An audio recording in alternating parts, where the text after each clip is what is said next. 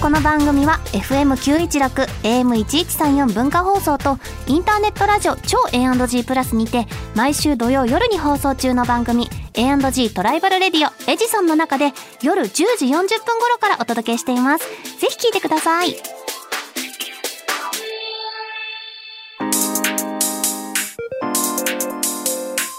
週刊秋田書店ラジオ編集部こんばんは、週刊北書店ラジオ編集部編集部員の赤崎千夏です。こんばんは同じく編集部員の伊藤健人です漫画が大好きな私たちが編集部員となって秋田書店の漫画作品の魅力をお伝えしていく番組それが「週刊秋田書店ラジオ編集部」さあさあ伊藤さん、伊藤さんはい2020年の4月8日にスタートしたこの番組なんですが、はいなんと丸3年が過ぎてしれっと4年目に突入ですしれっとイエーイしれっとイエー4 4年年目はあだってもう丸3早い年、ですね何、か番組でやってみたいこととかありますうんか、ねまあラジオといえば登録とかねしたいなって思いますけどまあそんな時間が長でいも番組でもないですからね箱番だし、ね今回録音登なん録てやります、ね10分で終わりますそうなっちゃいます2からね本取ってももう30分で終わっちゃいますみたいな感じそになっちゃいますあかとらはやっぱあの手綱は全部エジソンが握ってる全てはエジソンの そう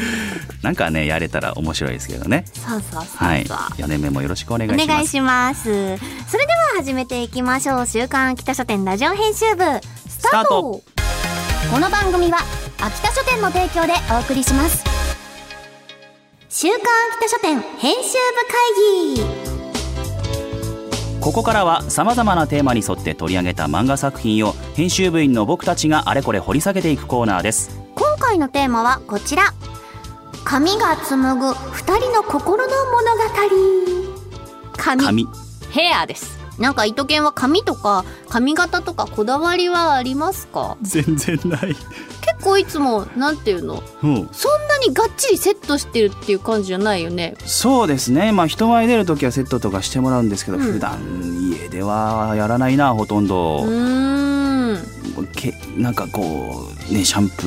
ーの後にトリートメントやるぐらいあ、でもちゃんと意識高くやってるじゃないですか。やりはしヘアまケすそういやでもたまたまにですよ3日に12回ですア。うんめんめんどくさい時全然シャンプーとかで済ましちゃうしでも大体さ、このセンター分けうんじゃないずっと。それはなんかこだわりがあいる。やこれもぜマジでこだわりない っす本当もう分け目も正直全然どっちでもいいしなくてもいいしへえ。自然に分かれてるって感じなの。自然に分かれてますそう、へえ、なんかね羨ましい。同じ分け目だとね良くないとか言いますけどたまには変えた方がいいのかなあそうなの。でももうそこで分かれちゃってるもんね。そうなんですよねなかなか変えらんないよね、分け目って。全然私もさ、センター分けにしたかったんだよ。したらいいじゃないですかしてたんだよ。おしたんだけどさ、どうにも分かれないからさ、もうやめた。どこにも分かり分かれないいや分けたんだけど、うんなんかすっごい私アホ毛が立つのねはあ、はあいつはあもはパヤパヤパヤもうパ分ヤパヤしちゃうけるとパヤパヤパヤパヤしてるのパがヤパヤもしうちゃうね今年入ってから頑張って伸ばしてたの、はいはい前髪をうんだからしばらく写真振り返ってもらうとだんだん私の髪の毛が前髪が伸びていく前様髪がが分かると思うんですけど、えもうね無え理とだころっがどっこいたところがどっこいもう諦め切っちゃたったあのねこの収録の前に切ってきちゃったこの収録の前に切ってきた さっき切ってきたさっきだそれ前髪だけ切りに行ってきたもう美容院にああこの間行った時にもうね2週間前ぐらい、うん行った時に「いやもう次こそ切るかもしれません」とか言いながら前髪を残してたんだけど、ねもうね3日前に我慢できなくなっちゃって今日も収録の前に切ってきちゃいましたあらはいまあそんな感じ見てみたいですけどね見てみたいですけどねだからセンター分けにしてたんだってもうもそうあれそうかう何も見てないじゃんどういうことだよセンター分けでしたっけセンター分けだでしたよねもっとなんかこう分かれてたでしょもうもう派手なセンター分けじゃないですよねいやちゃんとな分けてたよナチュラルなもっとこう何見てたんだよゴンゴンみゴたーいンなってなんだよ大体ゴンゴ前ーンってい髪うゴセーンンっターて分分けるってなんだよそんなのけもうこうなんかこうここら辺のいや直角ができてるや結構ちゃんと分けてたと思いますよあれみんな記憶にない嘘でしょセンつそんなもうもっとでしょ写真ちょっと写真見返していいですかターで分かれてるよこれなんかさりげないやハの字ぐらいになってるさりげないやつじゃなくてちゃんとセンターで糸剣の糸剣ぐらいまで分けたかったんででもそういう風になんか生え方的になんかあんまああーじゃあじゃあちなんなょくてちょっと気を使ったセンター分けりになっそうてたんですねだからこう一生懸命こうなんか分けて分けてやってもももこうっなんとかもっとゴーンっていうの見たいですもんゴーンゴってーンもういいよもう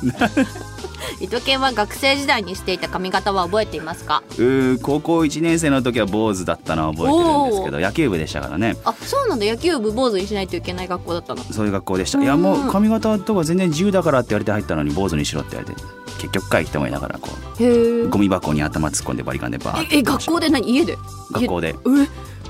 学校のデカめのデカめのすごいさああそうやってましたねへえ楽ですもんだってゴミ箱に頭突っ込んでバリカンで、自分でやるのまあ、自分でやったりやってもらったりとかしてました坊主って先輩になんか難しそうムラになりそうそうそうそうだから意外に自分でやるとなんかああー村がみたいな感じになっちゃうんで、まあうん、誰かにやってもらってましたね、え学校で剃ったりするんだねやってましたよ、はい大変ですよ坊主もだってあれ夏皮むけますもん頭ペリペリ皮ペリペリペリまあ頭頭当然そう頭皮あるじゃない日焼けですかってこそう日焼けするとペリペリペリペリめっちゃ面白そう それ綺麗に剥がしたいききれいに腹めちゃくちゃフケみたいの出てくるあこれは聞きたくなかったそうでもまあ、ね、た頭皮頭皮分全部むくれますからねそれ皮すがごねいねしかも野球部だからそうですよ炎天下の中部活してたらそうなっちゃうよそやねってましたねはいなんかなんかこんな話はいいんですよもっと綺麗な髪の話にしましょうキュンキュンキュンキュンの話そうそうそうそう、そういう髪の話をしていきましょう、さて、えーそんな前置きが長くなりましたが髪が紡ぐ二人の心の物語というテーマで取り上げるのは漫画クロスで好評連載中の「ほどいて結んで」です作者は森宮正幸先生席替えで春樹の隣になった野原さん髪はとても綺麗なんだけど不器用な彼女は自分で髪を整えることができないらしく毎朝姉の髪のセットをしている春樹はふとしたことから野原さんの髪のセットをするように大切な髪を委ね髪を言う2人は徐々にお互いを意識し近づいていくコミックス第1巻が4月7日に発売されたばかりですということで今回はこちらの作品をご紹介しますいや衝撃だった、はいでも髪を言うということでさそれをテーマにうんこれだけのお話が作れるのかとねえ本当紡げるのかと僕的には本当に馴染みのないテーマなんですけどやっぱうん赤崎さん的には髪をセットしてもらって言ってもらったりとかってやっぱり経験はありますよねうんあのでもさ髪をセットしたり触っ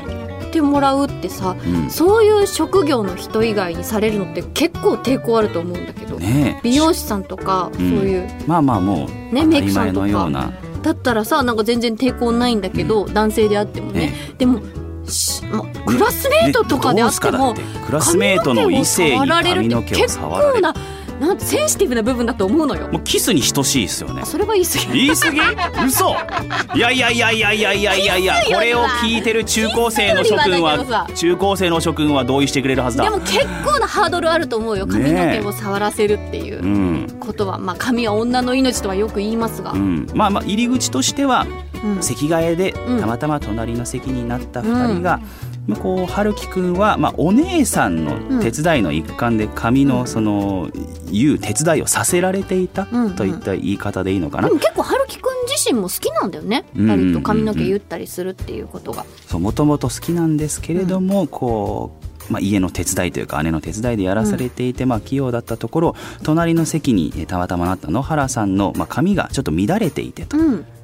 摘したところから2人の関係が始まりますと。そうそう綺麗に打ってあるんだけど、野原さんも自分でセットしてるわけじゃないから、うん乱れた時に直せないんだよねはいでそれで困ってたところを春樹くんがこううまいこと 直そうみたいなうんうんうん、感じになってそこからこう触れ合いが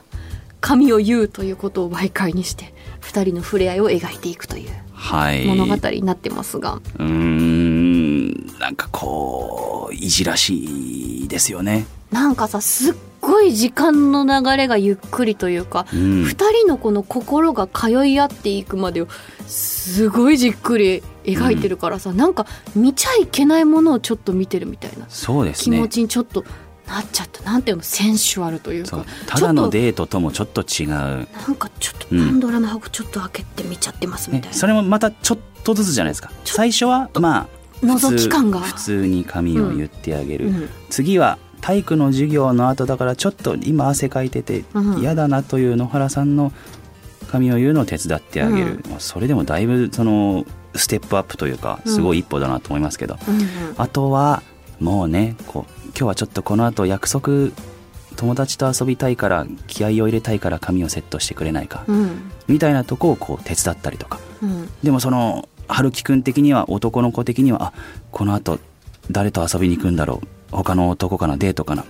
てちょっとモヤモヤしちゃうとかね、彼氏彼女というわけでもないのに、うんそういうところでちょっとこう自問自答したりとかうんでその結果が実は自分だったりとかうんもう